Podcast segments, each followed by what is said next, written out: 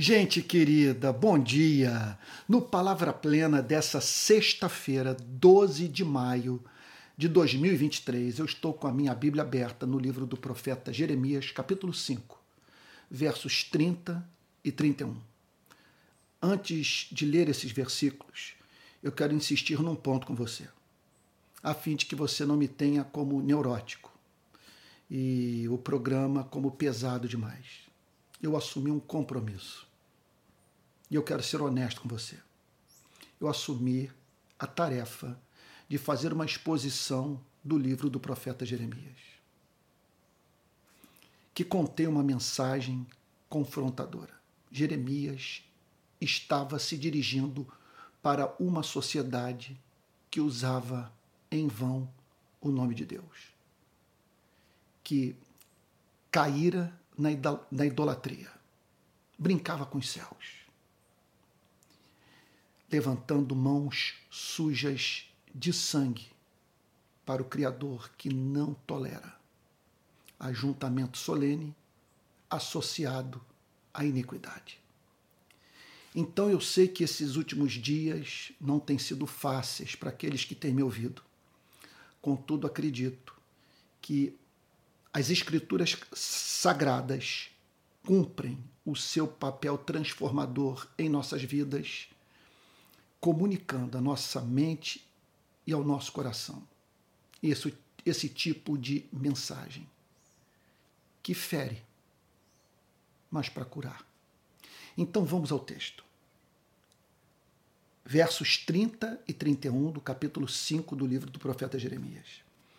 Coisa espantosa e horrenda se anda fazendo na terra. Os profetas profetizam falsamente e os sacerdotes dominam de mãos dadas com eles. E é o que o meu povo deseja. Porém, o que é que vocês farão quando o fim chegar? O que Jeremias declara nesses versos? Que a sociedade do seu tempo estava vivenciando uma enfermidade moral e espiritual cuja gravidade podia ser comparada a de um câncer metastático. Porque o profeta declara que os profetas profetizavam falsamente. Os sacerdotes dominavam de mãos dadas com eles endossavam as suas iniquidades. Olha, aplicando nos dias de hoje, é como se fosse o seguinte: o influenciador evangélico vai para as redes sociais, publica uma asneira, uma sandice, uma aberração, e a sua mensagem tem o endosso, tem o tal do like, é compartilhada por pastores, por líderes, por homens e mulheres considerados mestres da igreja. É isso que estava em curso. E é o que o meu povo deseja, conclui o profeta. Ele chamava tudo aquilo de coisa espantosa e horrenda. É o que ele diz na parte pr primeira do versículo 30, na parte inicial. Coisa espantosa e horrenda se anda fazendo na terra. Por que espantosa? Por que horrenda? Pelos seguintes motivos. Permita-me mencionar pelo menos três. Número um. Era uma sociedade que pecava contra a luz recebida. Israel era o povo da revelação para o qual Deus havia se dirigido, comunicando sua verdade, como não fizera com nenhuma outra nação, nenhum outro povo, nenhuma outra etnia do planeta. Aquelas pessoas estavam pecando contra a luz. Em segundo lugar, tratava-se de uma sociedade que havia deixado de cumprir a sua finalidade precípua, que consistia em ser luz para os povos, para as nações vizinhas, de modo que um estrangeiro que tivesse contato com o povo de Israel voltasse para a sua nação de origem absolutamente encantado, a ponto de dizer: o Deus de Israel é real. Porque, caso contrário, nós não testemunharíamos algo tão extraordinário como o que testemunhamos. Eles se amam. Eles alcançaram um nível de harmonia social que não vemos em nenhum outro povo. As suas leis são simétricas. Elas fazem sentido. Elas produzem respeito ao próximo. E têm como fundamento o próprio Deus, que eles consideram não um simples Deus tribal, mas o Deus que está acima de todos os deuses, o Criador único dos céus e da terra. Jeremias olha para aquela sociedade e diz: o que está em curso é espantoso, é horrendo. Estamos deixando de cumprir o propósito da nossa existência. Consequentemente, Israel estava deixando assim de glorificar o Criador. Meu Deus do céu. Porque Entendo o ponto. Aquele povo se considerava o povo da aliança, o povo que havia conhecido a realidade última, o ser que está por trás de tudo que foi criado. Meu Deus, aquele povo se apresentava ao mundo como povo que havia compreendido a mente de Deus que era responsável pela preservação do conteúdo da revelação. Era um povo, portanto, no qual o Espírito de Deus agia. Meu Deus, que avaliação haveria de ser feita sobre o caráter do Deus de Israel quando as nações vizinhas mantivessem contato com o caráter do povo hebreu?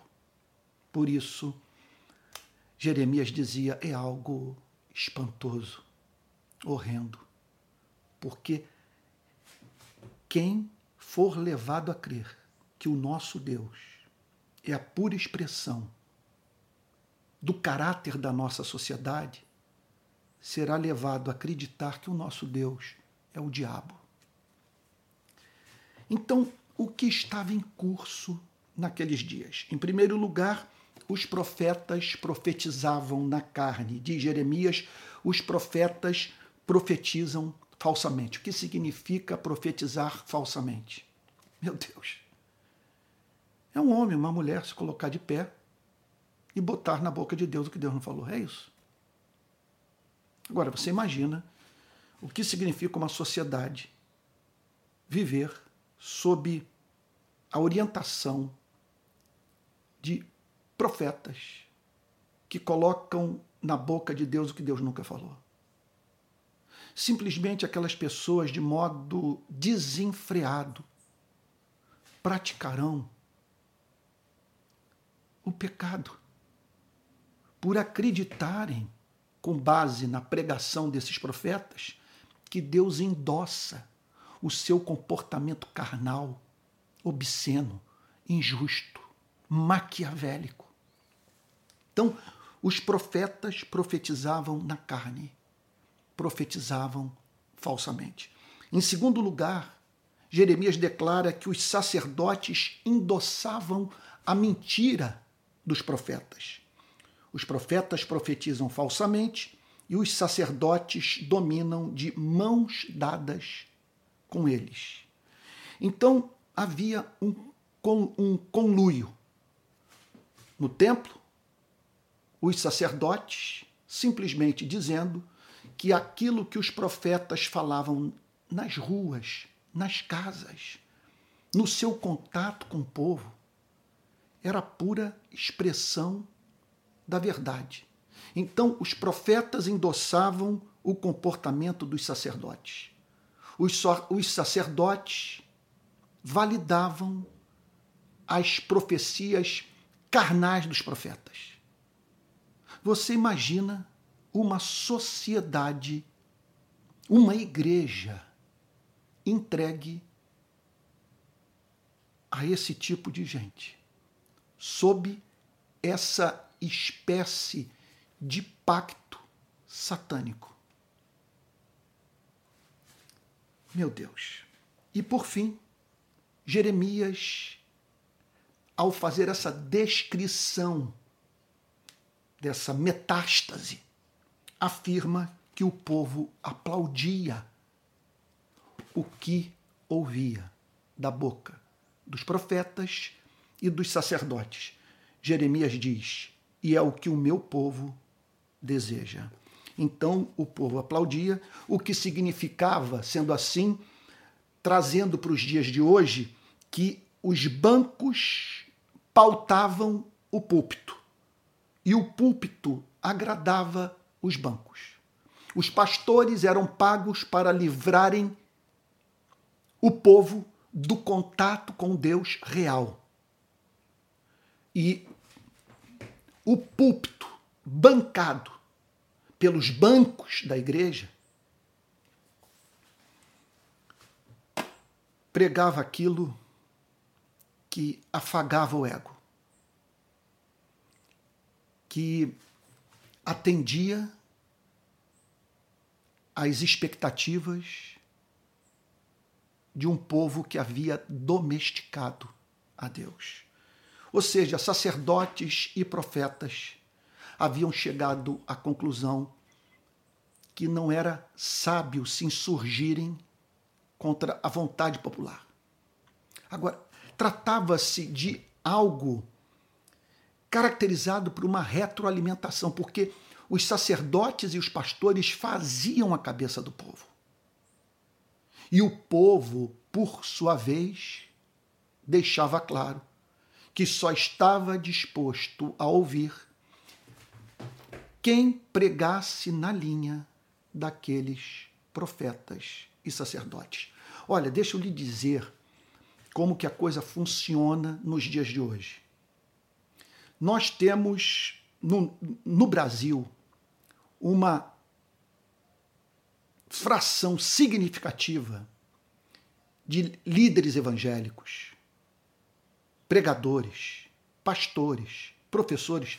Vejam, que compõe a maioria dessa classe pastoral, dessa, dessa liderança, vamos assim chamar de evangélica.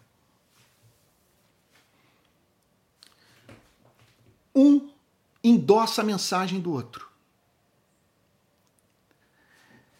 Eles criam uma barreira, neutralizando a pregação daquele que, por mais que seja fiel a Escritura, se divergir dos seus posicionamentos políticos, simplesmente será bloqueado, será cortado. Quando seu nome for mencionado para falar no congresso de alguma denominação, de alguma para-eclesiástica ou em alguma igreja local, simplesmente é o anfitrião, será aquele que deseja se tornar anfitrião desse pregador, será é, é, será avisado do fato que estará botando um comunista no seu púlpito. Alguém de esquerda. Alguém, portanto, que cuja mensagem vai de encontro à moral evangélica. E aí entra nisso o elemento do algoritmo. O que acontece é pessoas que seguem esses pregadores acabam ouvindo apenas aqueles que pregam, ah, oh meu Deus, pregam de modo análogo a eles, defendem as mesmas bandeiras morais, políticas, ideológicas. Você está entendendo? O algoritmo ele conduz você para ouvir apenas esse tipo de mensagem. São esses pregadores que vão aparecer na sua timeline. E outro ponto, há grupos poderosíssimos trabalhando nessa direção. Eles são capazes de fazer uma avaliação de uma tendência, vamos dizer, uma tendência terraplanista, negacionista numa sociedade. E esses grupos que têm esses interesses políticos são capazes de bancar as big techs. Então, eu estou falando do, do YouTube, do Facebook, do Instagram, então, de, de, de, quer dizer, de, de todas essas plataformas de internet, de todas essas redes sociais que eu mesmo, das quais eu mesmo me utilizo, mas que têm seus interesses financeiros. Então elas são capazes de fazer esses cortes e esses grupos bancarem o encaminhamento de mensagem que alimentará o que aquelas pessoas de antemão querem ouvir. E essas pessoas, por sua vez, tomam a decisão de só ouvirem pregadores que falam aquilo que elas querem escutar. Não há espaço para um contraponto para ouvir alguém que, que, que não faça parte dessa linha, vamos assim dizer, de pensamento que eu acho é, é, é, é político ideológico. Às vezes mais ideológico do que político. Com a ideologia, é, ou melhor, é, mais ideológico do que teológico. Com a ideologia política, sendo assim, cooptando a teologia. Bom, o que nós extraímos dessa passagem é que a igreja, toda a igreja, está sujeita a essa a essa troca, essa relação do banco com o púlpito. O povo aplaudindo pregadores que falam aquilo que o povo quer ouvir. Pregadores banindo da sua pregação aquilo que os tornará, os tornará é, não populares. Você está, você está entendendo o ponto? Há muito dinheiro em jogo. Há muita gente interessada em ter seguidores. A maior crise que esses pregadores podem, poderiam experimentar em suas vidas é olharem para as suas redes sociais e perceberem que pessoas se afastaram deles, que eles perderam milhares de seguidores. Eles estão o tempo inteiro atentos nesse tipo de coisa. E eles são ensinados que eles têm que tratar com carinho o seu público-alvo e assim eles perdem completamente a independência profética. Nas suas igrejas locais fica subentendido que se eles não pregarem de acordo com aquilo que a liderança, com o conselho, com os mais abastados da igreja concordam, eles simplesmente serão retirados do púlpito, ficarão sem igreja e não terão o que fazer do lado de fora da igreja com seu diploma de teólogo quando tem algum diploma. Vão ter que trabalhar de Uber e eles não se imaginam se dedicando a esse tipo de tarefa. Como alguém já disse, a igreja não paga o salário do pastor, a igreja o compra. Não estou generalizando, mas isso está em curso no nosso país. Então lá está o pregador, ele quer falar em congressos, ele quer que seus livros sejam lidos, ele quer ser convidado para participar de conferências. Como que ele haverá de se insurgir contra aqueles de cujo endosso ele depende para ter espaço no meio evangélico brasileiro? Então a situação é gravíssima e nós precisamos saber que esse tipo de coisa pode acontecer. Os profetas profetizarem o que lhes é conveniente. Isso pode acontecer? A, a pergunta que você e eu precisamos responder é a seguinte: isso está em curso no nosso país? Pregadores pregarem aquilo que, lhe, que lhes é conveniente, não se insurgirem contra os desejos do seu público-alvo. Ora, é fato que Deus chamou a nós, pregadores, não, quer dizer, é, não apenas para respondermos às perguntas que as pessoas nos fazem, mas de levarmos as pessoas a formularem perguntas que são do seu interesse, que elas ignoram, que elas não estão fazendo. E é fato também que o nosso compromisso maior é com a verdade, é com Deus ao qual servir, servimos, e muitas vezes o conteúdo da mensagem que Deus quer que comuniquemos aos nossos ouvintes é profundamente desagradável e faz com que esses ouvintes virem as costas para nós. Agora, preste atenção. Quando Jeremias declara, porém, o que é que vocês farão quando chegar o fim? Ele está dizendo o seguinte: que essa igreja que cresce na, na base de profecia carnal, falsa, uma igreja, portanto, espécie esses pregadores que estão mais preocupados com o seu bolso do que com a redenção do ser humano e a edificação da igreja, No final, isso tudo vai se voltar contra o pregador, porque essas pessoas se transformarão no seu pior adversário. Não há nada de mais deletério para a vida de uma igreja local do que o crescimento numérico a partir de falsas conversões. Então, tudo isso pode acontecer, como também o povo só ouvir aquilo que lhe agrada. Então, veja só, o que essa passagem ensina é que os profetas podem profetizar tão somente aquilo que lhes é conveniente. Nós estamos aqui, preste atenção, diante de leis sociológicas. Nós estamos aqui diante de leis sociológicas que se aplicam à religião. Veja só, uma estrutura de plausibilidade, conforme nos ensinou o, o, o sociólogo Peter Berger, é formada. Então você olha para a maioria, você olha para a pregação dos pastores, você é levado a crer que essa gente está certa porque não é possível que dois terços da igreja tenham se, tenham se desencaminhado. Aí, quando você ouve alguém que faz parte de uma minoria, tal como Jeremias, e que profetiza contra essa iniquidade, você, é, você simplesmente é, é, é, é sacudido nas bases. Porque você diz o seguinte: que essa pessoa está falando faz sentido, mas vai de encontro a tudo aquilo que está sendo pregado em bloco, majoritariamente nesse país. E por gente com a qual tem história, que faz parte da minha vida. Isso é dramático. Essa é a crise que o país está enfrentando, que a igreja brasileira está atravessando. Então vamos pensar aqui no Brasil. Olha só. É, é possível acontecer. Está em curso e nós precisamos tomar conhecimento disso. O estrago tem sido gigantesco. Gente ferida, gente machucada, escândalo do lado de fora da igreja e gente preciosa que rompeu comunhão com as igrejas do país e que não se imagina mais botando o pé numa igreja evangélica. Fica essa pergunta. Porém, o que é que vocês farão quando o fim chegar? O que significa esse fim? Nos dias de Jeremias, a deportação a escravidão, é, a invasão de uma superpotência estrangeira que julgaria Israel e levaria o povo para o exílio. Do ponto de vista da aplicação dessa pergunta aos nossos dias, nós poderíamos responder é, da seguinte forma: o que essa gente fará quando o juízo se abater sobre sua vida? Quando a história a julgar.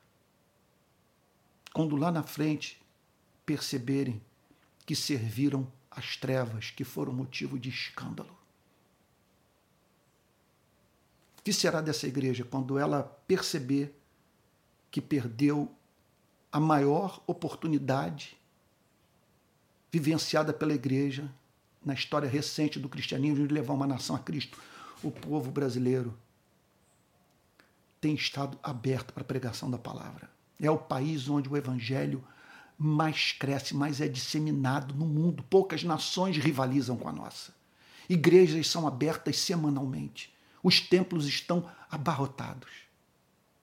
E agora, escândalo, evasão, pessoas se distanciando de líderes e pastores que, com esse conluio, causaram escândalo.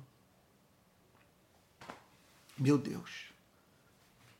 Permita-me dizer o seguinte: nós não precisávamos dessa aliança política que foi feita. A igreja crescia e agora ela está profundamente dividida, machucada. E pastores, portanto, se recusando a dar o braço a torcer. Claro que uma mensagem como essa não será divulgada no meio evangélico. Porque se essa igreja parar para ouvir a mensagem do livro do profeta Jeremias, ela entenderá que homens que em grande parte essa igreja respeita foram covardes, não ficaram do lado do evangelho, não defenderam a palavra de Deus. Passaram, portanto, a, a, a, a se dedicar mais fervorosamente a defesa das bandeiras morais da igreja do que a proclamação do evangelho. Única condição do não cristão viver a palavra de Deus. É heresia esperarmos que não cristãos se comportem como cristãos. Quer dizer, é, é heresia esperarmos que não cristãos se comportem como cristãos, e é heresia esperarmos que não cristãos venham a se tornar cristãos sem a comunicação do Evangelho. E essa deve ser a nossa maior preocupação. É isso. Fica aqui a advertência do profeta Jeremias. Coisa espantosa e horrenda se anda fazendo na terra. Os profetas profetizam falsamente, os sacerdotes dominam de mãos dadas com eles. E é o que meu povo deseja. Porém, o que é que vocês farão quando o fim chegar? Quando o juízo bater à sua porta? Quando Deus tiver que chamá-lo de covarde? E de alguém que pensou mais na preservação da sua própria vida do que na redenção dos seres humanos e edificação da igreja. Vamos orar? Pai Santo, a mensagem é dura e eu peço a Ti que o Senhor ajude os irmãos que estão me ouvindo a reterem dela o que é teu e deixarem de lado o que é simples expressão das minhas idiosincrasias, do, da limitação do meu pensamento. Senhor, é, daquilo que não há de verdadeiro na minha mensagem. Senhor, mas do ponto de vista daquilo que é bíblico, que esses irmãos acolham a Sua palavra. Estamos precisando de reforma, Senhor, de retorno à verdadeira doutrina Estamos precisando de avivamento, de retorno à verdadeira vida cristã. E nós sabemos, Senhor, que nenhuma nem outra coisa ocorre sem que o vale de ossos secos ganhe vida por meio da profecia, da verdadeira, da autêntica, da real proclamação da palavra de Deus. Faz assim, Senhor Usa-nos como arautos da verdade. É o que te pedimos em nome de Jesus. Com perdão dos nossos pecados. Amém. Amém. Olha, gente, foi o Palavra Plena mais longo da, da história. Eu peço perdão por um programa tão longe, um texto muito denso e, e muito pertinente à nossa realidade. E eu vou continuar expondo Jeremias, acreditando que estamos carentes de ouvir a sua mensagem. Olha, eu quero encerrar o convidando a ajudar a manter o programa no ar se eu não precisasse, eu não tocaria nesse ponto. Então, você pode ajudar de três formas: se tornando membro do canal de YouTube, enviando uma oferta para o pix palavraplena@gmail.com ou então participando da campanha do Apoie-se, que é uma plataforma que visa apoiar financeiramente projetos que carecem de recursos e nos quais nós acreditamos. Tá bom? Palavra Plena continua indo para as redes sociais de segunda a sexta, às sete horas da manhã, e terças e quintas, o meu curso de teologia, ok? E no final de semana, eh, no domingo, às 10 da manhã e às 18 horas, as pregações dos cultos da rede de pequenas igrejas. Olha, que Deus o abençoe e o guarde, que ele faça resplandecer o seu rosto sobre você, tenha misericórdia de você, que sobre você ele levante seu rosto e lhe dê a paz. Um bom final de semana e até a próxima segunda-feira.